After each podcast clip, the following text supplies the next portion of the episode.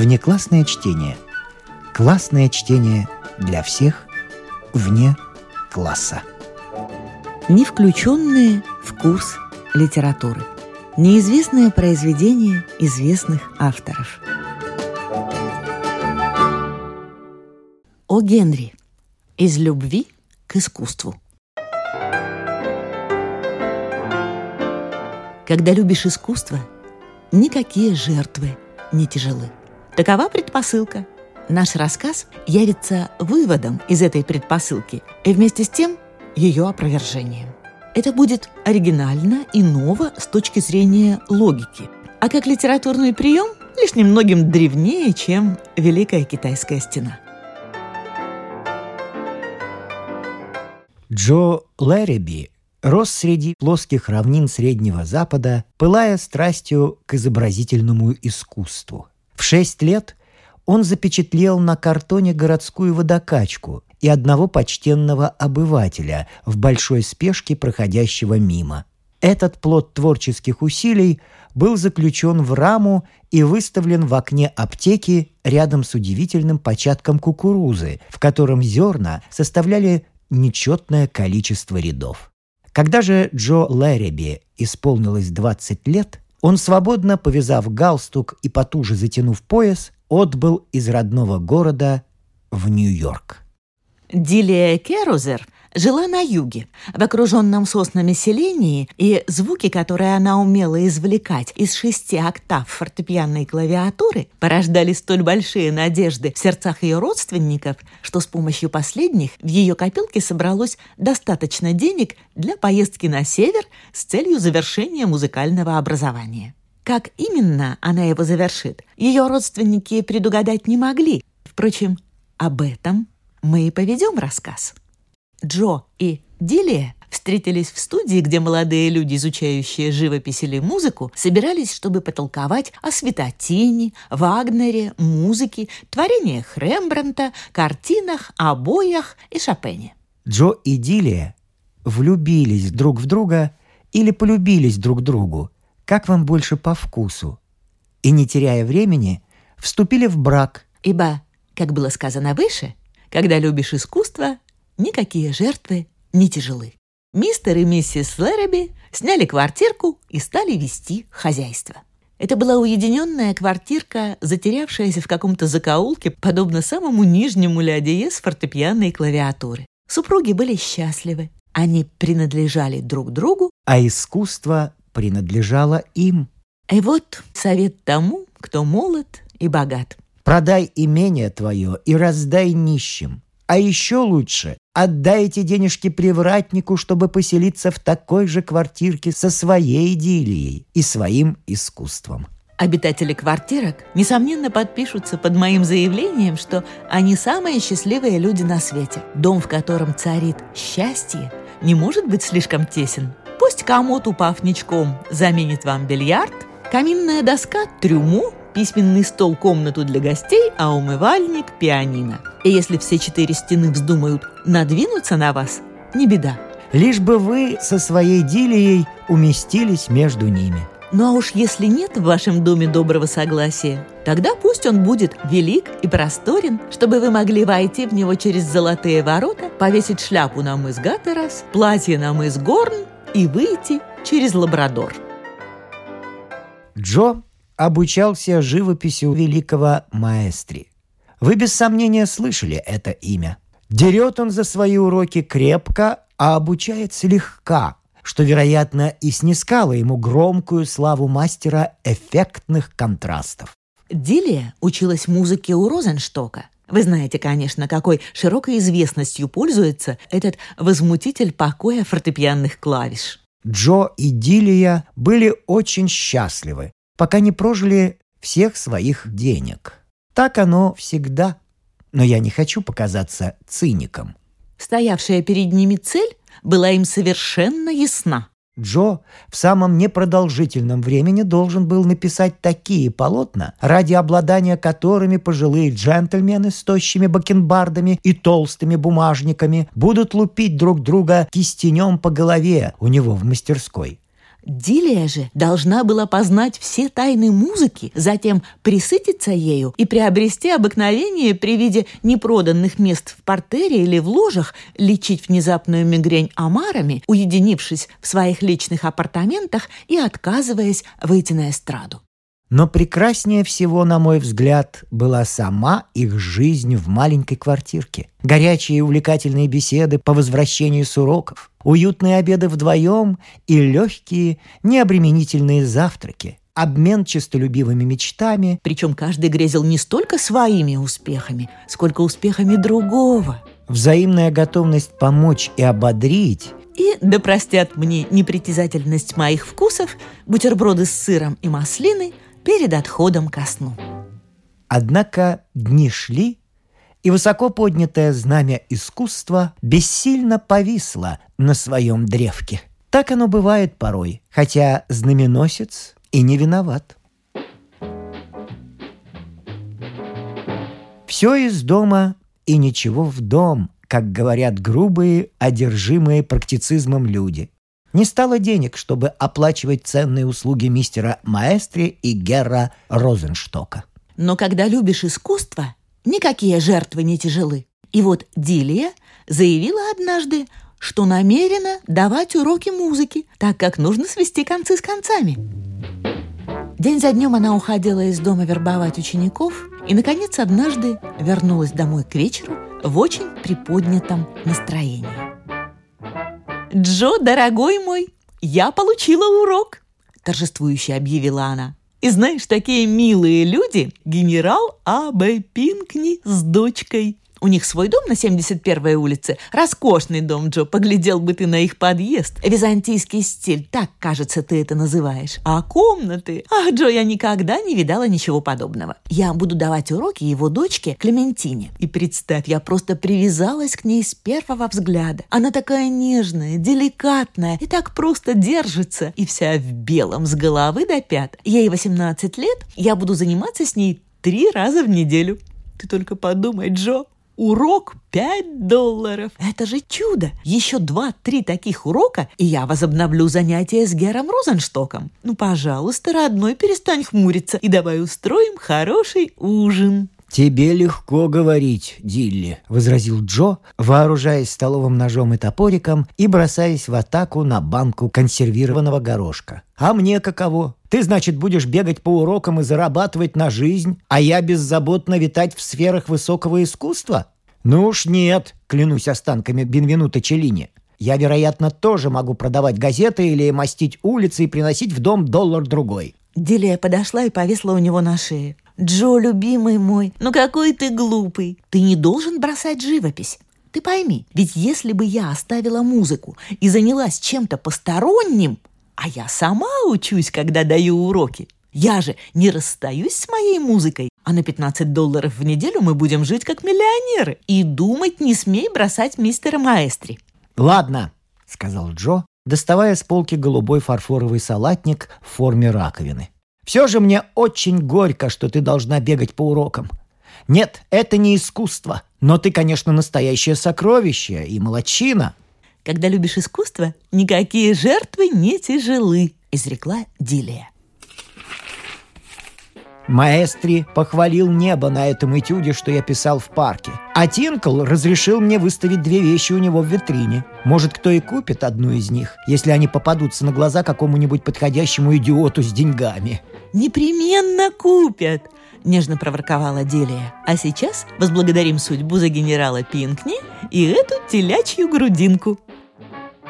Всю следующую неделю читал Эреби рано садилась завтракать. Джо был необычайно увлечен эффектами утреннего освещения в Центральном парке, где он делал зарисовки. И в семь часов Дилия провожала его, насытив завтраком, нежными заботами, поцелуями и поощрениями. Искусство требовательное, возлюбленное. Джо теперь редко возвращался домой раньше семи часов вечера. В субботу Делия, немного бледная и утомленная, но исполненная милой горделивости, торжественно выложила три пятидолларовые бумажки на маленький 8 на 10 дюймов столик в маленькой 8 на 10 футов гостиной. «А Клементина удручает меня порой», — сказала она, чуть-чуть устала. «Боюсь, что она недостаточно прилежна. Приходится повторять ей одно и то же по нескольку раз. Эти ее белые одеяния стали уже нагонять тоску. Но генерал Пинкни вот чудесный старик. Жаль, что ты не знаком с ним, Джо. Он иногда заходит к нам во время урока. Он ведь одинокий вдовец и стоит, теребя свою белую козлиную бородку. «Ну как, шестнадцатые и тридцать вторые?» – спрашивает он всегда. «Идут на лад?» Ах, Джо, если бы ты видел, какие у них панели в гостиной, а какие мягкие шерстяные портьеры. Клементина немножко покашливает. Надеюсь, что она крепче, чем кажется с виду. Ты знаешь, я в самом деле очень привязалась к ней. Она такая ласковая и кроткая, и так хорошо воспитана. Брат генерала Пинкни был одно время посланником в Боливии. Но тут Джо, словно какой-нибудь граф Монте-Кристо, извлек из кармана сначала 10 долларов, потом 5, потом еще 2 и еще один. Четыре самые что ни на есть настоящие банкноты и положил их рядом с заработком своей жены. Продал акварель с обелиском одному субъекту из Пиории, преподнес он ошеломляющее известие. «Ты шутишь, Джо!» — сказала Делия. «Не может быть, чтобы из Пиории!» «Да вот, представь себе. Жаль, что ты не видала его, Дилия. Толстый в шерстяном кашне и с гусиной зубочисткой. Он заметил мой этюд в витрине у Тинкла и принял его сначала за изображение ветряной мельницы. Но он славный малый и купил вместо мельницы обелиск и даже заказал мне еще одну картину маслом. Вид на Лекуонскую товарную станцию. Повезет ее с собой. Ох уж эти мне уроки музыки. Ну да ладно, ладно. Они, конечно, неотделимы от искусства. «Я так рада, что ты занимаешься своим делом», — горячо сказала Делия. «Тебя ждет успех, дорогой. Тридцать три доллара. Мы никогда не жили так богато. У нас будут сегодня устрицы на ужин». «И филе миньон с шампиньонами», — добавил Джо. «А ты не знаешь, где вилка для маслин?» Следующую субботу Джо вернулся домой первым. Он положил 18 долларов на столик в гостиной и поспешно смыл с рук что-то черное, по-видимому, толстый слой масляной краски. А через полчаса появилась идиллия. Кисть ее правой руки, вся обмотанная бинтами, была похожа на какой-то бесформенный узел. «Что случилось, Дилия?» — спросил Джо, целуя жену. Дилия рассмеялась, но как-то не очень весело. А Клементине пришла фантазия угостить меня после уроков э, гренками по-валейски, сказала она.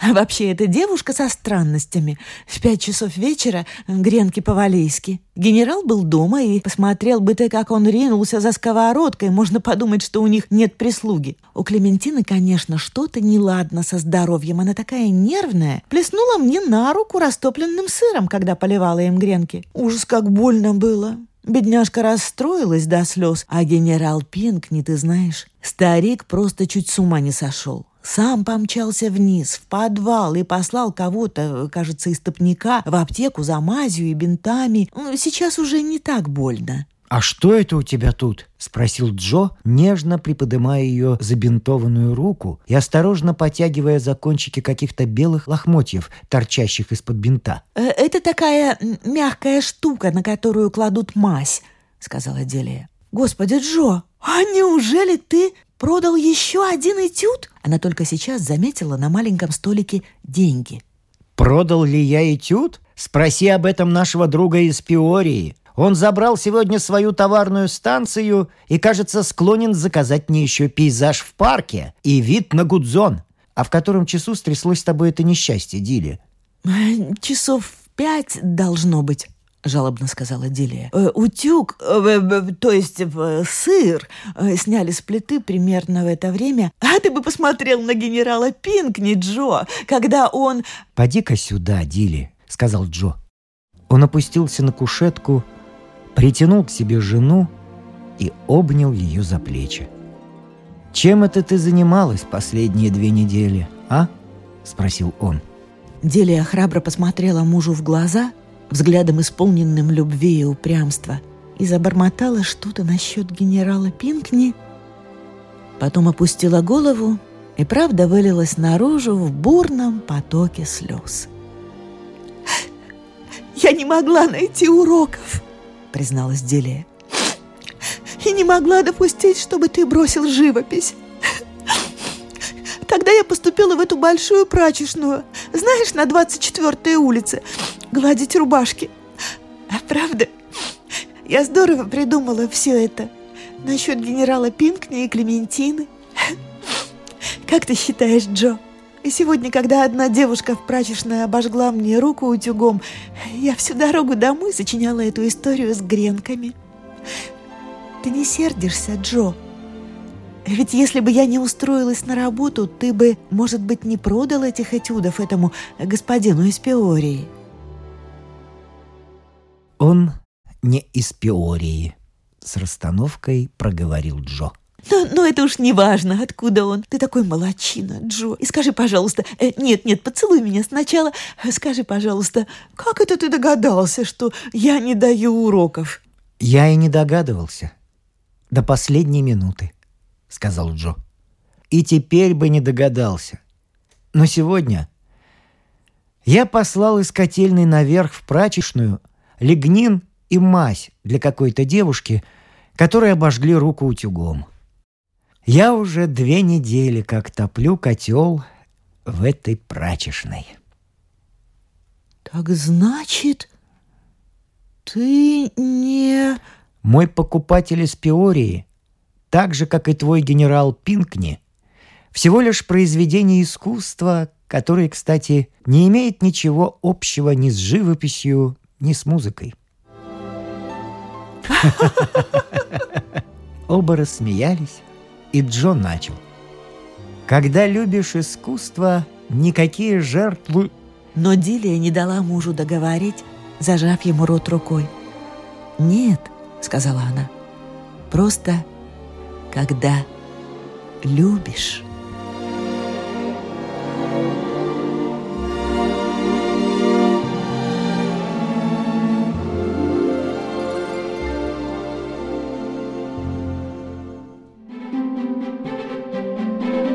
Внеклассное чтение. Не включенное в курс литературы. О Генри. Выкуп. Я и старикашка Мак Лонсбери мы вышли из этой игры в прятки с маленькой золотоносной жилой, заработав по 40 тысяч долларов на брата. Я говорю старикашка Мак, но он не был старым. Сорок один, не больше. Однако он всегда казался стариком. «Энди», — говорит мне Мак, — «я устал от суеты. Мы с тобой здорово поработали эти три года. Давай отдохнем малость и спустим лишние деньжонки». «Предложение мне по вкусу», — говорю я. «Давай станем на время набобами и попробуем, что это за штука». Но что мы будем делать? Проедемся к Ниагарскому водопаду или будем резаться в фараон? Много лет, говорит Мак. Я мечтал, что если у меня будут лишние деньги, я сниму где-нибудь хибарку из двух комнат, найму повара-китайца и буду себе сидеть в одних носках и читать историю цивилизации Бокля. Ну что ж, говорю я, приятно, полезно и без вульгарной помпы. Пожалуй, лучшего помещения денег не придумаешь. Дай мне часы с кукушкой и самоучитель для игры на банджо Сепа Уинера, и я тебе компаньон. Через неделю мы с Маком попадаем в городок Пинья, милях 30 от Денвера, и находим элегантный домишко из двух комнат, как раз то, что нам нужно – мы вложили в городской банк вагон денег и перезнакомились со всеми 340 жителями города. Китайца, часы с кукушкой Бокля и самоучитель мы привезли с собой из Денвера. И в нашей хибарке сразу стало уютно, как дома. Не верьте, когда говорят, будто богатство не приносит счастья. Посмотрели бы вы, как старикашка Мак сидит в своей качалке, задрав ноги в голубых нитяных носках на подоконник, и сквозь очки поглощает снадобье Бокля. Это была картина довольства, которой позавидовал бы сам Рокфеллер. А я учился наигрывать на банджо старичина-молочина Зип. И кукушка вовремя вставляла свои замечания – Асин, наш китайский повар, насыщал атмосферу прекраснейшим ароматом яичницы с ветчиной, перед которым спасовал бы даже запах жимолости. Когда становилось слишком темно, чтобы разбирать чепуху Бокля и закорючки самоучителя, мы с Маком закуривали трубки и толковали о науке, о добывании жемчуга, об Ишайсе, об Египте, об орфографии, о рыбах, о пассатах, о выделке кожи, о благодарности, о барлах и о всяких других предметах, относительно которых у нас прежде никогда не хватало времени высказывать свое мнение. Как-то вечером «Мак, возьми да спроси меня, хорошо ли я разбираюсь в нравах и политике женского сословия?» «Кого ты спрашиваешь?» — говорю я самонадеянным тоном. «Я знаю их от Альфреда до Амахи женскую природу и тому подобное», — говорю я. «Я распознаю так же быстро, как зоркий осел скалистые горы. Я собаку съел на их увертках и вывертах». «Эй, понимаешь, Энди», — говорит Мак, вроде как вздохнув. «Мне совсем не пришлось иметь дело с их предрасположением. Возможно, и во мне взыграла бы склонность обыграть их соседство, до времени не было. С 14 лет я зарабатывал себе на жизнь, и мои размышления не были обогащены теми чувствами, какие, судя по описаниям, обычно вызывают создание этого пола. «Иногда я жалею об этом», — говорит Мак. «Женщины — неблагоприятный предмет для изучения», — говорю я. «И все это зависит от точки зрения. И хотя они отличаются друг от друга в существенном, но я часто замечал, что они как нельзя более не сходны в мелочах. «Кажется мне», — продолжает Мак, что гораздо лучше проявлять к ним интерес и вдохновляться ими, когда молод и к этому предназначен. Я прозевал свой случай, и, пожалуй, я слишком стар, чтобы включить их в свою программу. «Ну, не знаю», — говорю я ему. Может, ты отдаешь предпочтение бочонку с деньгами и полному освобождению от всяких забот и хлопот. Но я не жалею, что изучил их, говорю я. Тот не даст себя в обиду в этом мире, кто умеет разбираться в женских фокусах и увертках. Мы продолжали жить в Пинье, и нам нравилось это местечко – Некоторые люди предпочитают тратить свои деньги шумом, треском и всякими передвижениями. Но мне и Маку надоели суматоха и гостиничные полотенца. Народ в Пинье относился к нам хорошо, а наш повар Асин стряпал кормежку по нашему вкусу. Мак и Боколь были неразлучны, как два кладбищенских вора, а я почти в точности извлекал на банджо сердцещипательное «Девочки из Буфало, выходите вечерком». Однажды мне вручили телеграмму от Спейта из Нью-Мексико, где этот парень разрабатывал жилу, с которой получал проценты. Пришлось туда выехать, и я проторчал там два месяца. Мне не терпелось вернуться в Пинью и опять зажить в свое удовольствие. Подойдя к хибарке, я чуть не упал в обморок. Мак стоял в дверях и если ангелы плачут, то, клянусь, в эту минуту они не стали бы улыбаться. Это был не человек. Зрелище, честное слово. На него стоило посмотреть в ларнет, в бинокль, да что там, в подзорную трубу, в большой телескоп Ликской обсерватории. На нем был сюртук, шикарные ботинки и белый жилет, и цилиндр, и герань величиной с пучок шпината была прикреплена на фасаде. И он ухмылялся и коробился, как торгаш в преисподней или мальчишка, у которого схватило живот. «Алло, Энди!» — говорит Мак, цедя сквозь зубы. «Рад, что ты вернулся. Тут без тебя произошли кое-какие перемены». «Вижу», — говорю я, — «и сознаюсь, Это кощунственное явление. Не таким тебя создал Всевышний Мак Лонсбери. Зачем же ты надругался над его творением, явив собой столь дерзкое непотребство? «Понимаешь, Энди», — говорит он, — «меня выбрали мировым судьей». Я внимательно посмотрел на Мака. Он был беспокоен и возбужден. Мировой судья должен быть скорбящим и кротким. Как раз в этот момент по тротуару проходила какая-то девушка, и я заметил, что маг словно бы захихикал и покраснел, а потом снял цилиндр, улыбнулся и поклонился. И она улыбнулась, поклонилась и пошла дальше.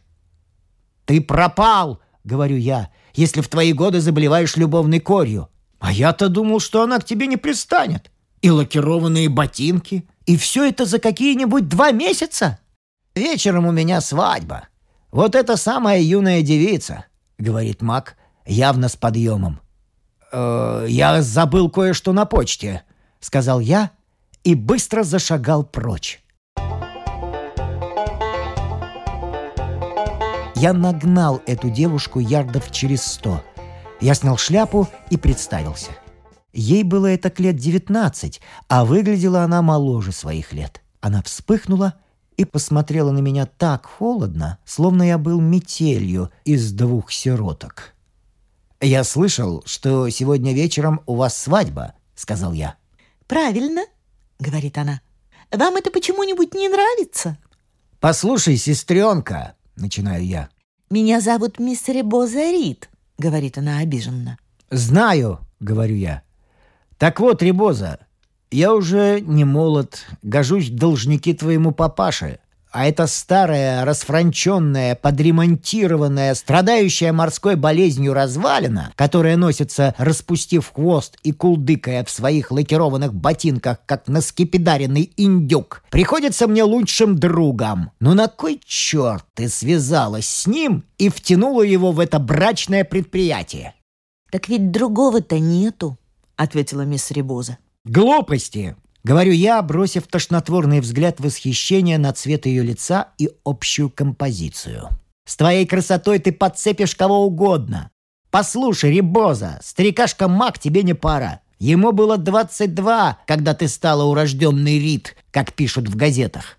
Этот расцвет у него долго не протянется. Он весь пропитан старостью, целомудрием и трухой. У него приступ бабьего лета, только и всего. Он прозевал свою получку, когда был молод, а теперь вымаливает у природы проценты по векселю, который ему достался от Амура вместо наличных. Ребоза, тебе непременно нужно, чтобы этот брак состоялся? «Ну, ясно», — говорит она, покачивая Анютины глазки на своей шляпе. «И думаю, что не мне одной». «В котором часу должно это свершиться?» — спрашиваю я. «В шесть», — говорит она. Я сразу решил, как поступить. Я должен сделать все, чтобы спасти Мака. Позволить такому хорошему, пожилому, неподходящему для супружества человеку погибнуть из-за девчонки, которая не отвыкла еще грызть карандаш и застегивать платьице на спине? Нет, это превышало меру моего равнодушия.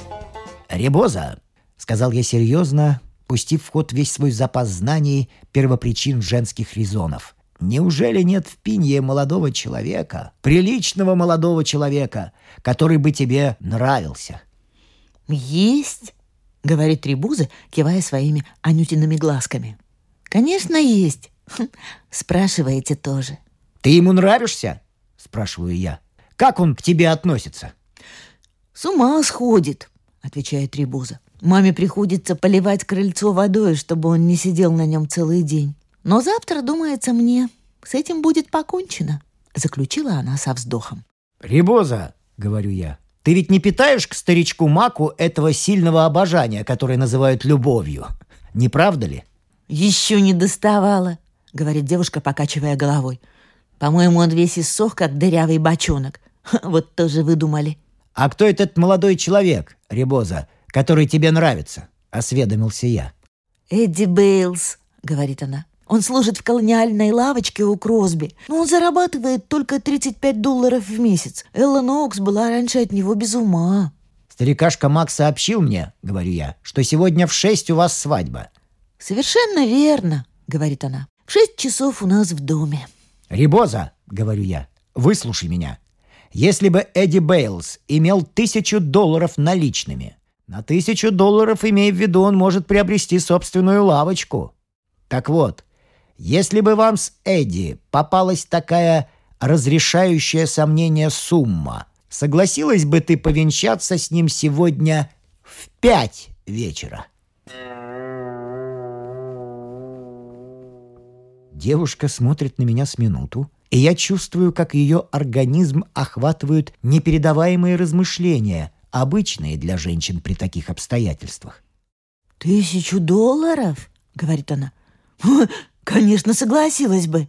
«Пойдем», — говорю я. «Пойдем к Эдди». Мы пошли в лавочку Кросби и вызвали Эдди на улицу. Вид у него был почтенный и веснущатый и его бросило в жар и холод, когда я изложил ему свое предложение. «В пять часов?» — говорит он. «За тысячу долларов? Ой, не будите меня! Я понял. Вы богатый дядюшка, наживший состояние на торговле пряностями в Индии, а я покупаю лавочку старика Кросби и сам себе хозяин?» Мы вошли в лавочку, отозвали Кросби в сторону — и объяснили все дело. Я выписал чек на тысячу долларов и отдал его старику. Он должен был передать его Эдди и Рибозе, если они повенчаются в пять. Потом я благословил их и пошел побродить по лесу. Я уселся на пень и размышлял о жизни, о старости, о зодиаке, о женской логике и о том, сколько треволнений выпадает на долю человека. Я поздравил себя с тем, что я, очевидно, спас моего старого приятеля Мака от приступа второй молодости. Я знал, что когда он очнется и бросит свое сумасбродство и свои лакированные ботинки, он будет мне благодарен. Удержать Мака от подобных рецидивов, думал я. На это не жалко и больше тысячи долларов. Но особенно я был рад тому, что я изучил женщин, и что ни одна меня не обманет своими причудами и подвохами.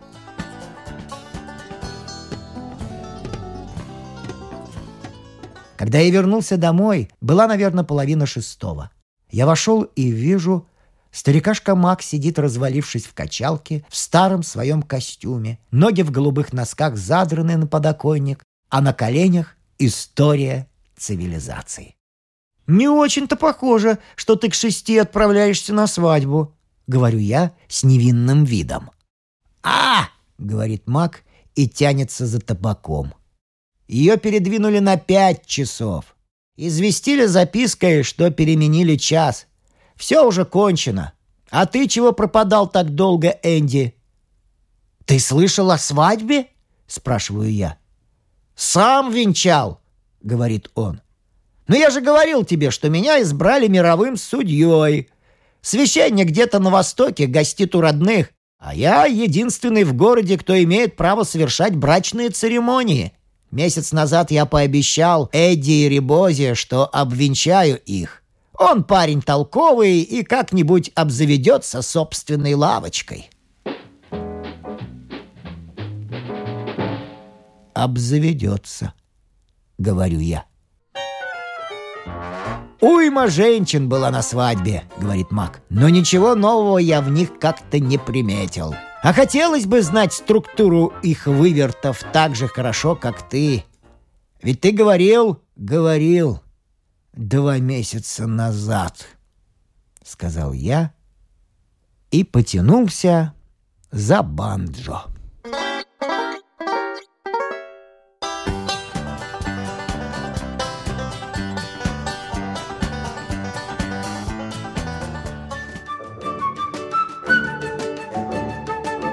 Внеклассное чтение.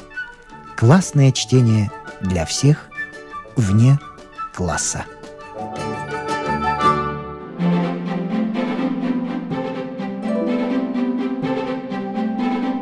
С вами прощаются актеры Наталья Щеглова и Вадим Гросман.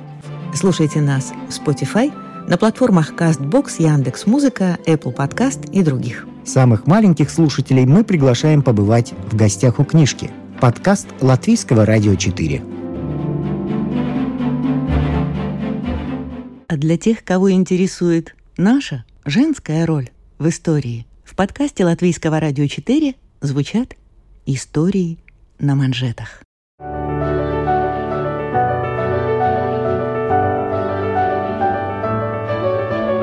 О знаменитых дамах своего да и нашего времени, о тех, чья жизнь стала отражением эпохи, об участницах или свидетельницах поворотных моментов в истории человечества, истории на манжетах. Этот и другие подкасты Латвийского радио 4 вы найдете в Spotify, а также на платформах CastBox, Яндекс.Музыка, Apple Podcast и других –